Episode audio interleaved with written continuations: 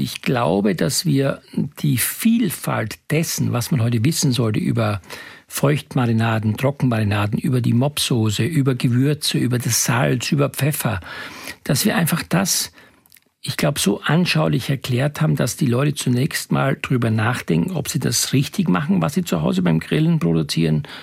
Und der eine oder andere wird sicherlich sein Spektrum an Geschmacksvielfalt verändern wollen. Und das alles kann man hier sicherlich erfahren. Und was man auch erfährt, in welche Kräuter Johann Lafer besonders verliebt ist. Und man kann nicht erfahren, was in Rebekkas Handtasche ist. Oder vielleicht doch. Wir werden sehen. Jetzt kannst du noch sagen, dass es losgeht, Johann. Jetzt geht's los. Ich bin nämlich immer am Gucken auf die Handtasche. Grillen wie ein Promi-Koch mit Johann Lafer. Und Rebecca. Ach Mensch, Johann, ist ja schön, dass du mich auch vorstellst. Das freut mich richtig. Ja, das ist wichtig, weil es geht nur mit dir zusammen. Alleine kann ich nichts grillen. Und ich finde, zu zweit macht Grillen eigentlich so richtig viel Spaß, oder? Ja, das stimmt. Das ja. Coole ist, dass wir heute Dinge lernen werden von dir, die dazu führen, dass das Grillerlebnis noch toller wird. Es wird heute gehen um Marinaden und Gewürze und das ist eigentlich fürs Grillen ja tatsächlich essentiell, ne? Nicht unbedingt. Ich Wie? weiß, das kommt aus der Vergangenheit natürlich, weil man das so gewohnt war. Man hat auch in der Regel um den einfachen Weg zu gehen, ein mariniertes Fleisch gekauft. Das war man so gewohnt, aber vielleicht müssen wir mal ein bisschen zurückgehen in der Geschichte.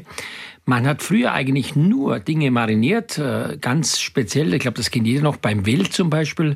Man hat es in Buttermilch eingelegt, weil es eben so durch die nicht perfekte Lagerung, man hatte keine Kühlschränke, man hatte nicht die nötige Temperatur, dann hat es einen sogenannten Ogu bekommen, so einen typischen Geschmack. Ogu? Ja, das nennt man so. Also Klingt so ein, wie ein Schnaps? Nein, nein, das ist so ein, ein, wie sagt man, so ein klassischer Beigeschmack. Ich glaube, viele Leute haben das noch beim Lammfleisch. Die haben früher gesagt, ach, ich kann so ein Lammfleisch nicht mehr essen. Wenn ich da an meine Kindheit denke, dann hat es so intensiv geschmeckt oder gerochen. Das mhm. hat was mit der Lagerung zu tun. Also heute hat man natürlich sofort, wenn das Tier geschlachtet wird, die Möglichkeit, das kühl ins Kühlhaus zu machen oder einfach das Fleisch kalt zu stellen. Deswegen kommt das mit dem Marinieren so ein bisschen aus der Vergangenheit. Da hat man da oft Öl genommen, Essig, wie gesagt, Buttermilch.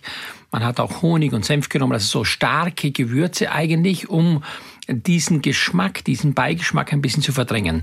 Das ist heute nicht mehr notwendig, obgleich man natürlich heute nach wie vor in den Supermärkten und in auch diversen Feinkostgeschäften schon vormarinierte Fleischstücke kaufen kann. Ja, Aber ich glaube, wir müssen das mal genauer durchleuchten oder durchforsten, weil da gibt es auch diverse Unterschiede.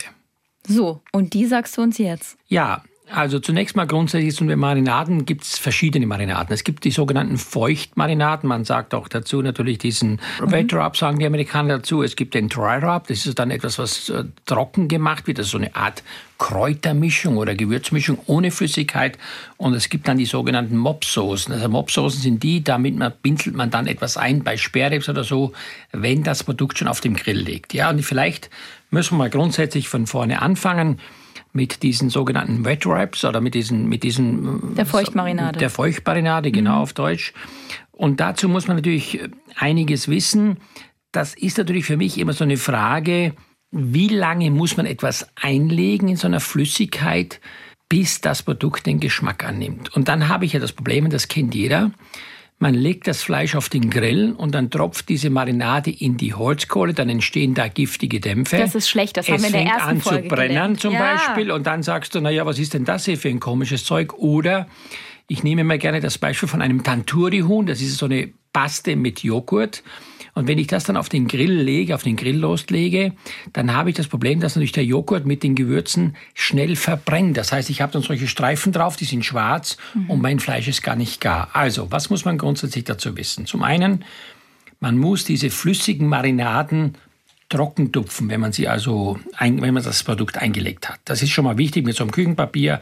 Also es darf nie so richtig feucht mit der ganzen Flüssigkeit auf den Rost, dann also klebt nicht, es fest. Nicht viel hilft viel. So.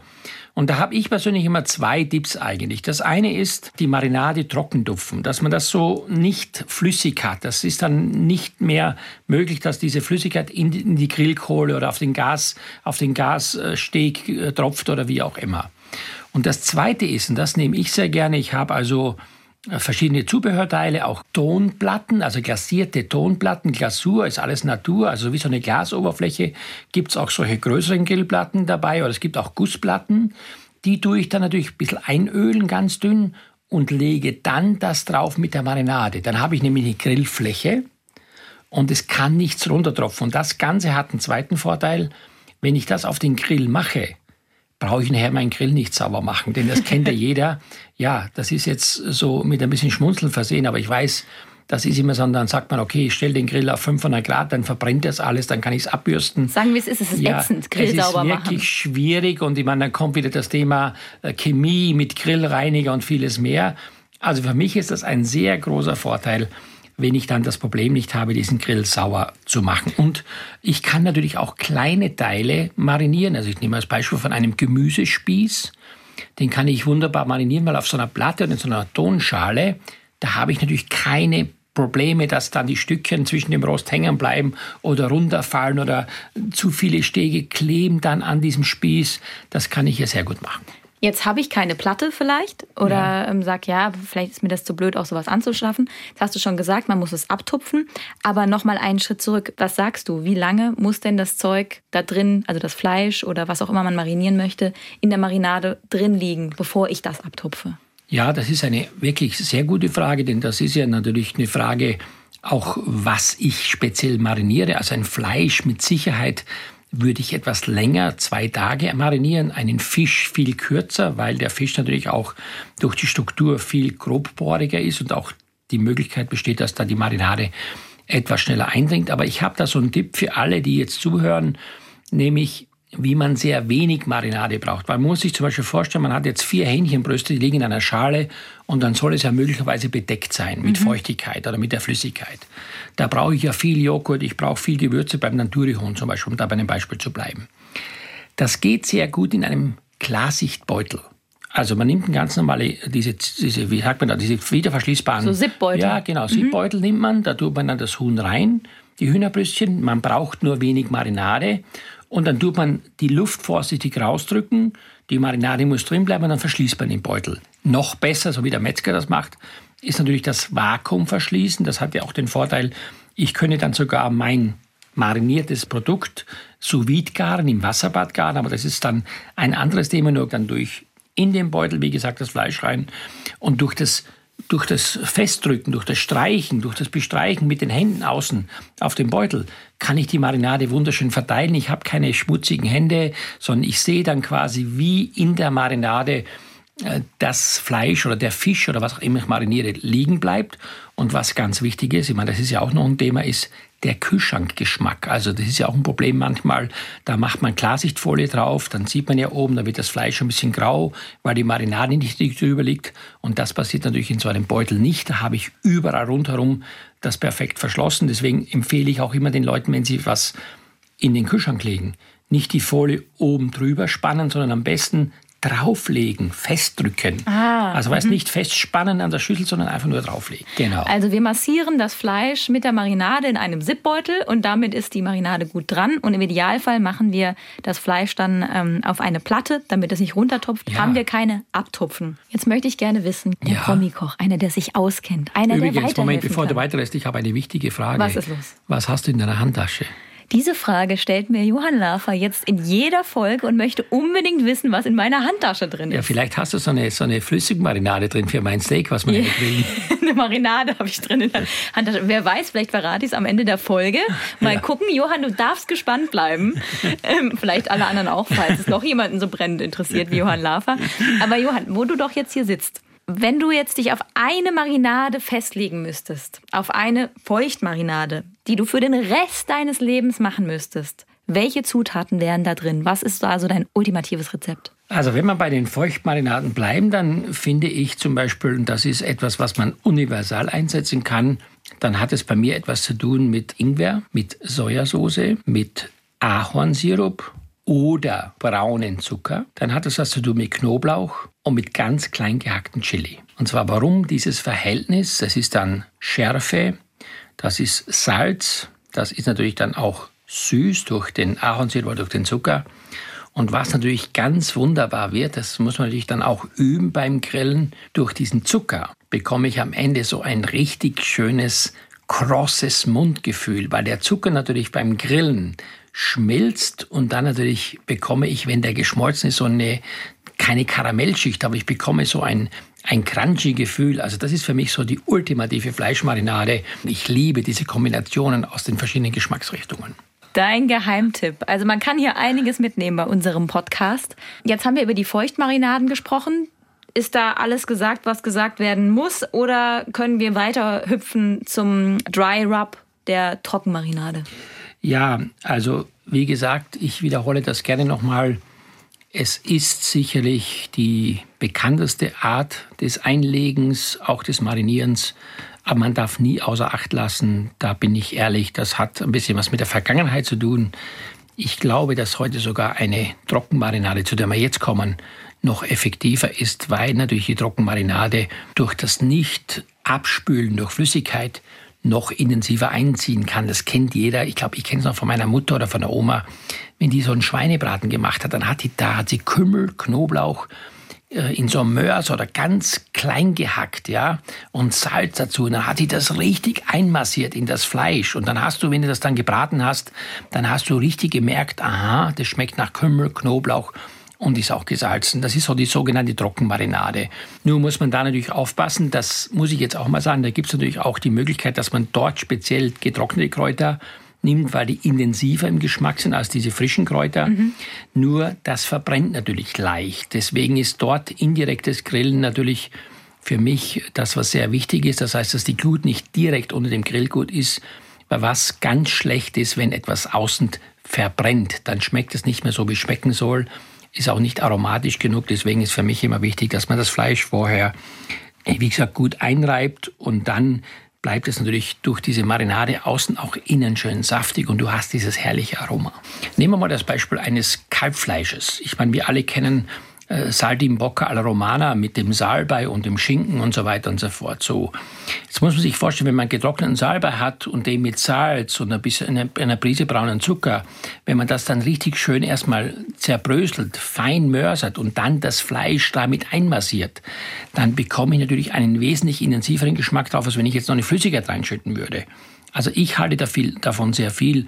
Oder auch es gibt ja diese mediterranen Marinaden, die kann man auch so fertig kaufen. Da ist drinnen dann Chiliflocken, da ist drinnen dann äh, Oregano zum Beispiel, da ist drinnen etwas getrocknete Basilikum, da ist drinnen dann Salz, da ist drin Pfeffer, ein bisschen Zitrone oder Limonenschale.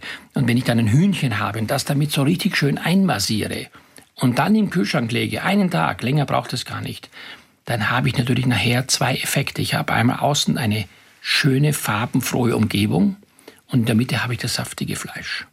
Das klingt gut, bis auf das Salz. Da frage ich mich gerade. Du hast gesagt, das Salz auch mit einmassieren. Ist nicht, ist, heißt es nicht immer, dass das Salz Fleisch austrocknet oder ist das dann bei so einem Rub nochmal irgendwie was anderes? Ja, das ist vollkommen richtig, aber das ist ähm, eine Gewissensfrage, über die Köche natürlich sich nie einig sind. Ich sage nur dazu, ich würde niemals eine Empfehlung aussprechen bei kleinen Fleischstücken. Warum? Weil Fleisch äh, hat eine, eine Angriffsfläche und Salz entzieht Wasser. Das kennt man ja im Winter, wenn man die Straße streut. Also ist für mich wichtig, nur große Stücke okay. äh, mit Salz zu versehen. Also wenn ich jetzt so einen kleinen Filetspieß machen würde mit so Streifen vom Filet, so ein Saté-Spieß, auf keinen Fall. Das würde dann viel zu viel Flüssigkeit äh, dem Fleisch entziehen. Deswegen ist wichtig, so ein großes Stück wie zum Beispiel jetzt, ich sage jetzt mal, so ein ganzes Hühnchen. Also so ein Hühnchen okay. kennt man ja früher von der Oma noch. Dann hat ich so ein bisschen Öl genommen, oder auch kein Öl und hat nur Salz mit Paprikapulver gemischt und hat das Hähnchen richtig schön eingerieben.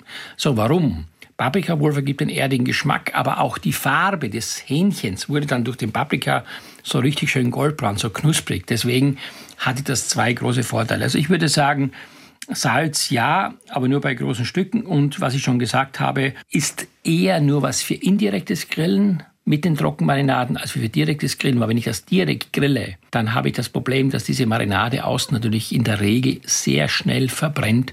Und das sollte man auf alle Fälle verhindern. Das ist ja jetzt im Prinzip der perfekte Moment, um überzugehen zu der Sache, die ich finde den schönsten Namen hat, der Mops. Ja, Mopsoßen, das sind diese, diese, diese, das, die Amerikaner, das ist so eine Art Glasur, so das typische amerikanische Barbecue ist eine flüssige Würzmischung, ja.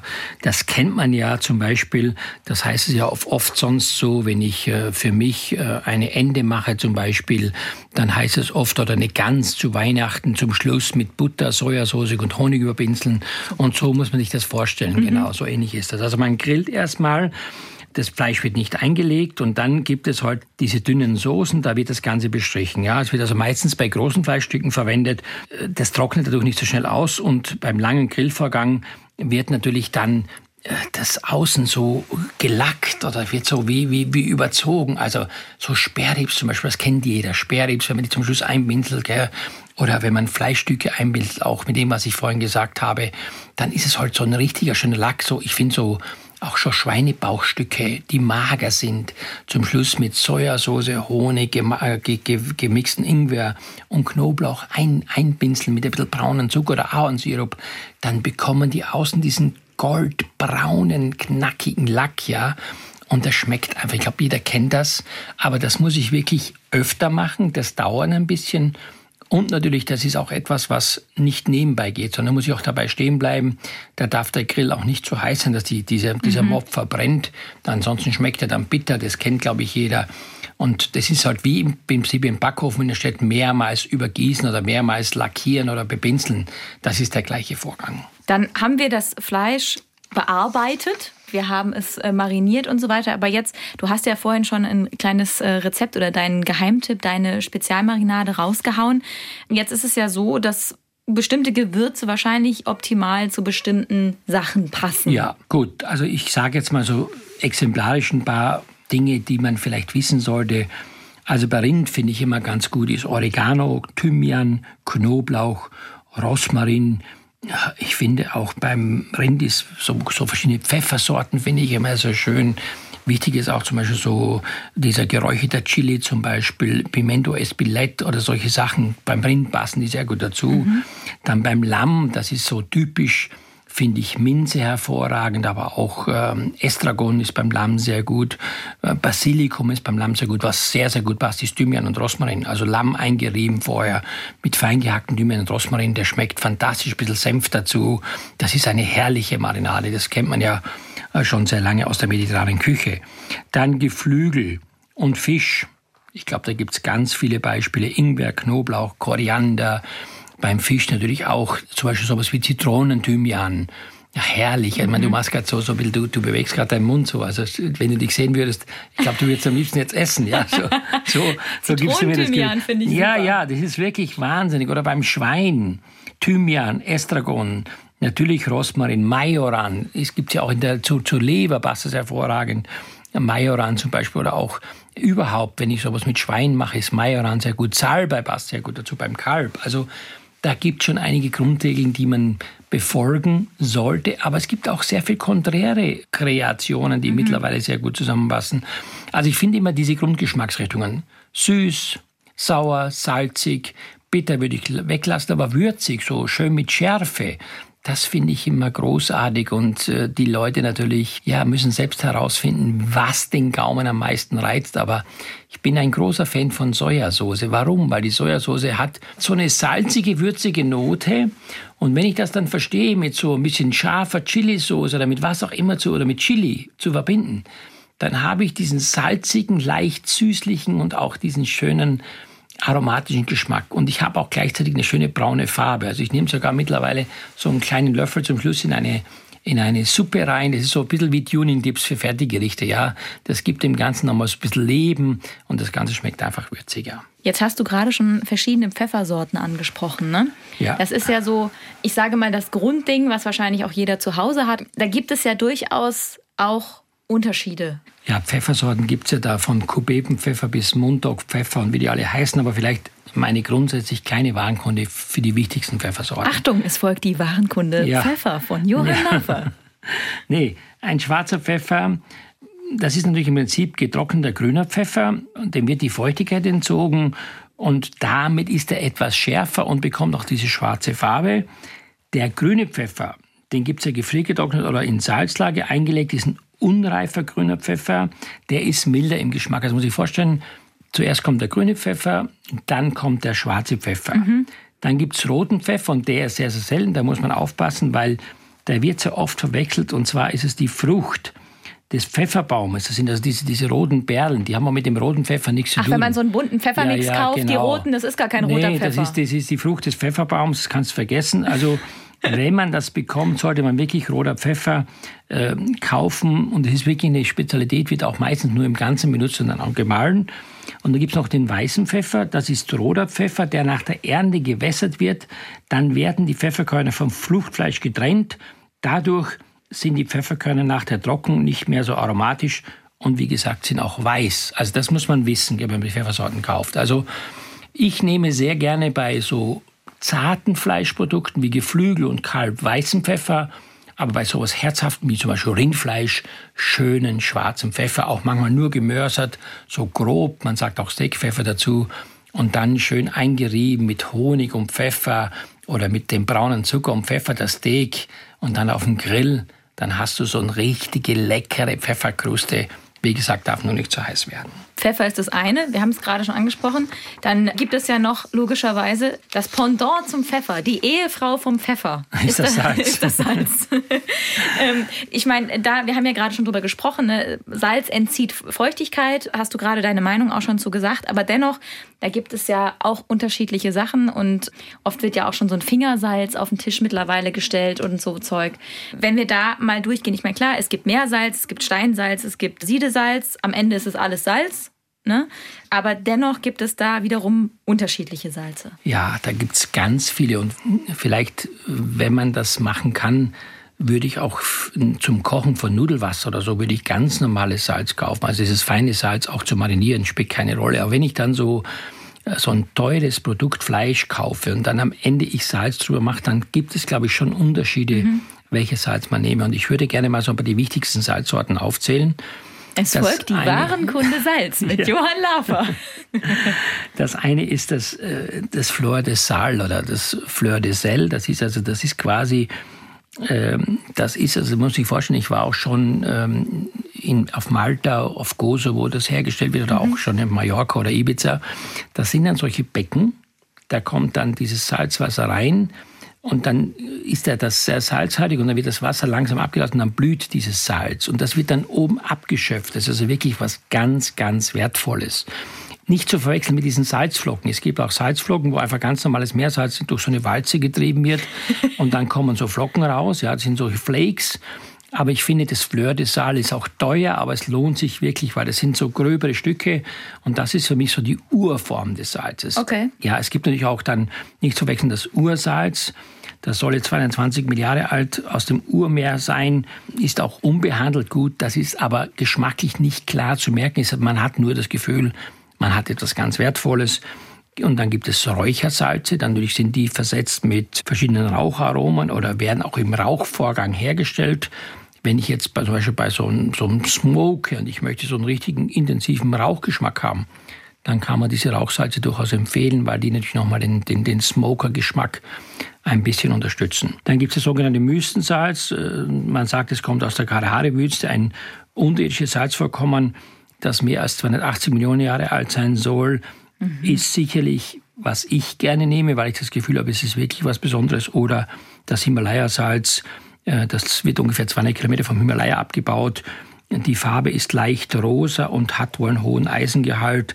Also ist ähnlich, ist auch gut, aber es gibt keine Beweise dafür, dass äh, das Salz äh, irgendwelche Auswirkungen hat. Aber ich glaube, bei Salz ist es eher so, das ist für mich eine reine Geschmacksfrage. Und jeder weiß, dass unser Körper nicht so viel Salz aufnehmen soll, weil es nicht förderlich für Bluthochdruck und für andere Dinge ist. Deswegen finde ich, man muss unterscheiden den reinen Kochvorgang. Da würde ich ein ganz normales Salz kaufen. Und wenn es dann um die spezielle Würzung geht, wenn ich etwas Tolles gegrillt habe und ich habe so auf dem Tisch so ein kleines Schälchen mit so einem Holzlöffelchen drin, dann finde ich das großartig, weil Salz ist wirklich subjektiv. Der eine möchte mehr, der andere weniger und deswegen finde ich das nicht nur sinnvoll, damit das Salz nicht die Flüssigkeit entzieht, sondern auch beim Servieren sinnvoll. Jeder kann seinen Salzgeschmack bestimmen, selber, wenn ja. man weniger oder mehr drauf macht. Und so hast du einfach das Gefühl, ich habe dann alles richtig gemacht. Wir merken uns, wir müssen jetzt nicht das äh, Geld für das teuerste Salz irgendwie raushauen, aber es ist dann doch ganz nett, wenn es äh, da mal steht.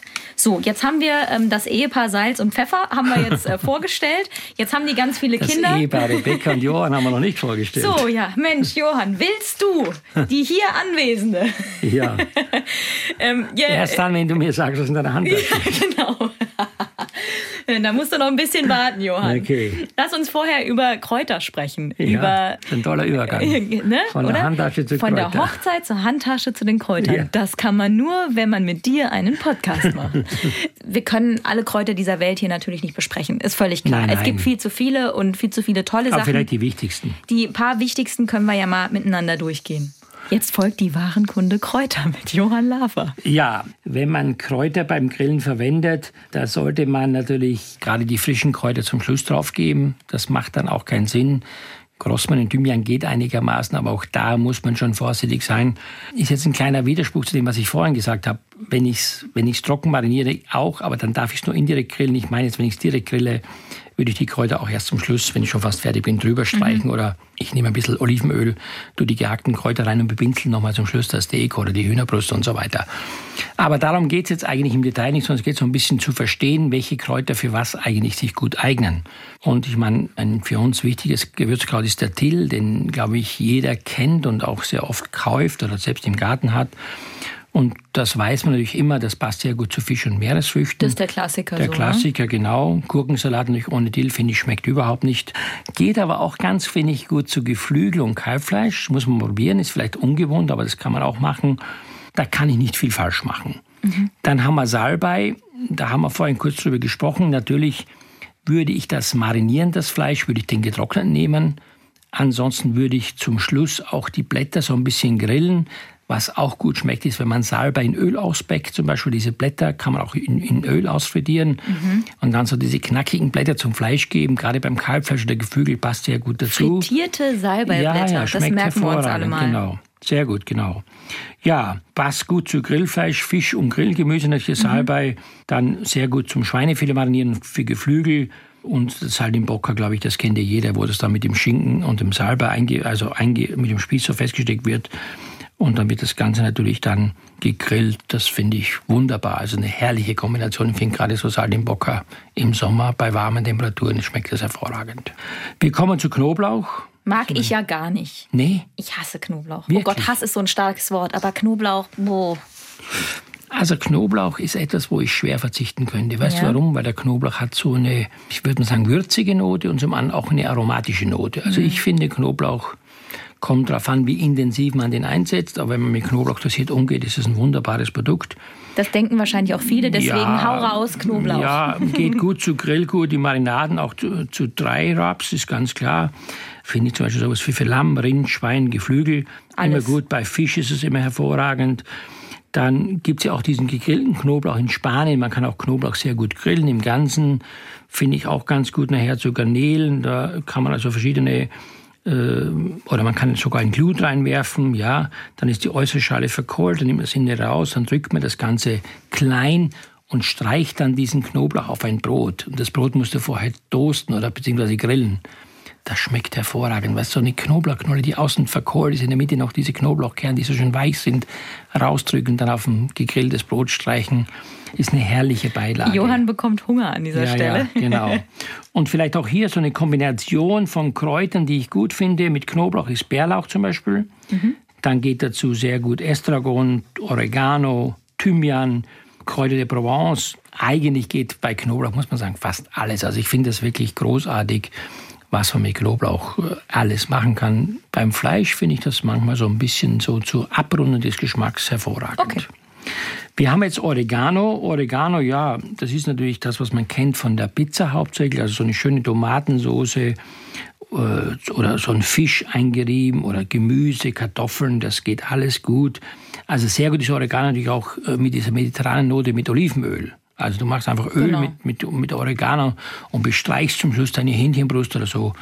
Das finde ich hervorragend und kombinierbar ist Oregano sehr gut mit Majoran, Rosmarin, Basilikum, Knoblauch. Ich finde auch Koriander passt dazu. Also das sind alles Kräuter, die man sehr gut mischen kann. Also eine wunderbare Grundbasis ist für mich Oregano nicht so beliebt bei uns, weil man es eigentlich nur kennt von dieser Tomatensauce auf der das Pizza. Stimmt, ja, da hast du recht. Aber ich finde, es ist wirklich unterschätzt. Es ist ein sehr, sehr gutes Produkt und ähm, ich nehme das sehr, sehr gerne, habe selbst in meinem Garten und versuche da natürlich viele Dinge draus zu machen. Aber frisch. Also wir reden meistens von Ich spreche frischen von frischen Kräutern, Ja. aber ich nehme auch manchmal zum Marinieren die getrockneten Kräuter, weil die zum Teil intensiver sind. Gut. Okay, Oregano. Dann haben wir, das gehört ja immer irgendwie in einem Satz dazu, der Majoran und der Thymian. Das ist ja so alles eins dann im Prinzip fast, oder? Ja, der ist etwas süßlicher als der Thymian. Hat natürlich ein sehr starkes Aroma, passt gut zu Rind, Schwein, Lamm, Geflügel. Äh, natürlich äh, ist Majoran nicht zum Garen geeignet. Der wird sofort schwarz. Gell? Majoran kannst du wirklich erst zum Schluss auch wieder so fein hacken, dann mit Mhm. Olivenöl mischen, drüber geben. Der verbrennt sofort. Die Vegetarier lieben das mit Pilzen, mit Grillkäse. Oh ja. Und kombinierbar sehr gut ist es mit Oregano, Thymian. Ich finde Estragon, Rosmarin, Fenchel, Basilikum, Lorbeer, auch mit Knoblauch natürlich, äh, mit Chili. Da bist du komplett natürlich offen und ich finde, das schmeckt richtig lecker. Also gerade solche Produkte wie so ein Schweinskotelett oder auch nur so eine Majoran-Butter machen. Weißt, Butter aufschlagen mit Salz und dann Majoran rein und dann über das heiße Kotelett dann zum Schluss so die Majoran-Butter drüber laufen lassen. Mm, herrlich, ja. Majoran-Butter. Das Ja. stelle ich mir auch echt lecker über Gemüse Super, äh, super. vor. Ja, über Gemüse auch. Ja. Also sehr gut. Also gerade Grillgemüse. So mediterranes Gemüse, weißt du, so Auberginen, Zucchini, dann ähm, Paprika. Paprikaschoten und dann zum Schluss so, wenn ich das in der Schüssel habe, dann so ein Stückchen Majoran-Butter rein mit ein bisschen Salz, grobe Salzflocken, das schmeckt hervorragend. Du Johann, das merke ich mir. Lass uns noch zwei Thymian, hast du auch gerade schon angesprochen, ne? Ja. Ähm, und Rosmarin, ich glaube, das sind wahrscheinlich dann so die wichtigsten. Die, die wichtigsten, wichtigsten, Noch, ne? ja, es gibt noch ein paar andere Kräuter, aber sagen wir mal, wenn es jetzt um das allgemeine Grillen gibt, dann ist schon das Spektrum damit, also glaube ich, abgedeckt. Also Thymian gibt es mittlerweile ja so viele Sorten. Äh, gibt es ja Orangen-Thymian, äh, Zitronen-Thymian, normalen Thymian, es gibt hängenden Thymian, es gibt, ich weiß nicht, wie viele Sorten es gibt. Aber Thymian finde ich für mich so in der Küche der absolute Wahnsinn, weil ich, ich brate fast nichts mehr in einer Pfanne an, indem ich nicht Thymian dazugebe oder Rosmarin, ein bisschen Knoblauch oder auch nicht Knoblauch. Das braucht man einfach. Thymian hat so einen leicht bitteren Geschmack, aber gleichzeitig sehr aromatisch. Und wenn ich heute so ein Stück Fisch brate und ich gebe dann zum Schluss in das heiße Fett noch so einen Zitronenthymian rein, der Duft ist einfach Wahnsinn. Das ist so herrlich und deswegen ist der Thymian natürlich auch beim Fisch sehr gut zu Lamm, Schwein, Rind, Geflügel. Der Thymian braucht auch nicht so eine lange Marinierzeit, weil er sehr, sehr intensiv im Geschmack ist. Und man muss auch da, glaube ich, vorsichtig umgehen. Man darf nicht so großzügig sein. Und kombinierbare Kräuter sind Estragon, Salbei, Schnittlauch, Zitronenmelisse, Bohnenkraut, Oregano, Salbei. Also mit dem kann man auch fast alles, fast alles kombinieren. Und ich könnte mir heute nicht mehr vorstellen, so einen Thymian in der Küche nicht zu haben. Ich liebe das, weil Thymian, ja, das gibt, und das muss man auch vielleicht mal wissen, dass so Kräuter erst richtig die, die geschmackliche Entfaltung bringen, wenn das Ganze warm gemacht ist. Gell? Also nicht jetzt irgendwie so kalte Kräuter schmecken gar nicht, sondern wenn das so leicht lauwarm oder warm ist, so ein Steak, 55 Grad, dann zum Schluss oben drüber so Thymian streuen und dann ein Bild Gewürze drauf. Es macht einfach total Sinn. Ich glaube, du würdest gerne entweder Frau Thymian oder Herrn Oregano heiraten. Nein, nein, Wenn nein. wir dabei bleiben. Nein. Jetzt komm, jetzt erzähl noch was zum Rosmarin und dann haben wir wirklich alle durch. Der ist von sich aus harzig, ist bitter und auch herb, das muss man einfach wissen. Aber der passt sehr gut zu Fleisch, Geflügel, vom Fisch vom Grill. Dann sehr gut zu Kartoffeln, zum Beispiel nur so Ofenkartoffeln, äh, Ja, also super. auf dem Blech, Rosmarin klein gehackt, Olivenöl, Salz drauf, in den Ofen schieben. Damit hast du mich. Gemüse, mediterran natürlich ist wunderbar. Bevorzugt wird der Rosmarin, glaube ich, in einer Marade verwendet, weil er den Geschmack wirklich überträgt als Fleisch. ist einer der wenigen Kräuter, wo ich das Gefühl habe, das wird wirklich vom Produkt angenommen. Und es gibt da tolle kombinierbare Möglichkeiten. Mit Rosmarin Basilikum, Oregano, Majoran, Thymian. Ich finde auch Salbei geht gut dazu. Also es gibt verschiedene Kombiniermöglichkeiten. Insgesamt ist mir sehr wichtig, dass neben dem guten Fleisch oder Fisch oder Geflügel oder Gemüse, was man grillt, dass man einfach wissen muss, dass die Aromen und die Würze durch die Kräuter entsteht und nicht durch irgendwelche Sachen, also das was ich, es gibt so Räucheröl oder irgendwas. Ich halte davon gar nichts, sondern man muss sehr naturnah bleiben, man muss das bieten, was wir schon seit Jahrhunderten wissen. Man kauft sich wirklich so im Frühjahr ein paar Stöckchen, wenn man einen Garten hat, dann draußen, ansonsten auf der Fensterbank. Ich finde, das ist so ähnlich wie das Salz in der Suppe. Also es ist ein Appell aus meiner Sicht, so ein kleiner Hinweis. Das sieht auch gut aus. Also wenn ich so eine, so eine wie vom Todeschock eine Hähnchenbrust habe, nur mit Salz und Pfeffer gewürzt auf dem Teller, dann finde ich, dann fehlt was. Selbst alleine schon für die Optik so ein paar frische Kräuter drüber gestreut. Wir haben ganz vergessen auf Petersilie oder auf Kerbel. Die haben zu wenig oder Schnittlauch hat zu wenig Eigengeschmack. Das ist etwas, was ich dann verwenden kann für Dekoration und zur Vollendung. Aber ist zum Beispiel etwas, was ich beim Grillen gar nicht verwende, weil es nützt mir nichts, wenn ich heute mein Steak vor in Petersilien wälze und sage, ich habe ein Steak mit Petersilienkruste, das schmecke ich nicht mehr. Nein, das Gewürzkraut, da geht auch durch die Hitze das Aroma verloren. Mhm. Also solche Kräuter wie Thymian, Rosmarin, Oregano, Salbei, Majoran, die sind natürlich wesentlich aromatischer und viel, viel besser geeignet als diese typischen Kräuter, die wir kennen. Was ein schöner Appell zum Schluss unseres Podcasts heute. Und wenn noch mehr Wissbegierde nach Grillwissen da ist, dann auf jeden Fall abonnieren bitte. Grillen wie ein Promikoch mit Johann Lafer. Wir haben ja schon einige Folgen gemacht und da erfährt man natürlich noch sehr viel mehr. Vielleicht noch eines, was mir persönlich sehr wichtig ist. Jetzt kommt's. Leute, ich möchte euch wirklich appellieren, versucht so ein bisschen auch die Geschmackskombinationen neu zu entdecken. Kauft Kräuter, probiert es aus macht Experimente. Und das Beispiel, glaube ich, was wir heute gebracht haben, ist einfach zum Schweinekotelett ein bisschen Majoranbutter machen. Und schon hat das Fleisch eine andere Bedeutung. Und ich glaube, damit kann man sehr viele Menschen glücklich machen. Grillen wie ein Promi-Koch mit Johann Lafer. Der Podcast zum großen SWR3-Grillen. Alle 14 Tage neu. Überall da, wo es Podcasts gibt.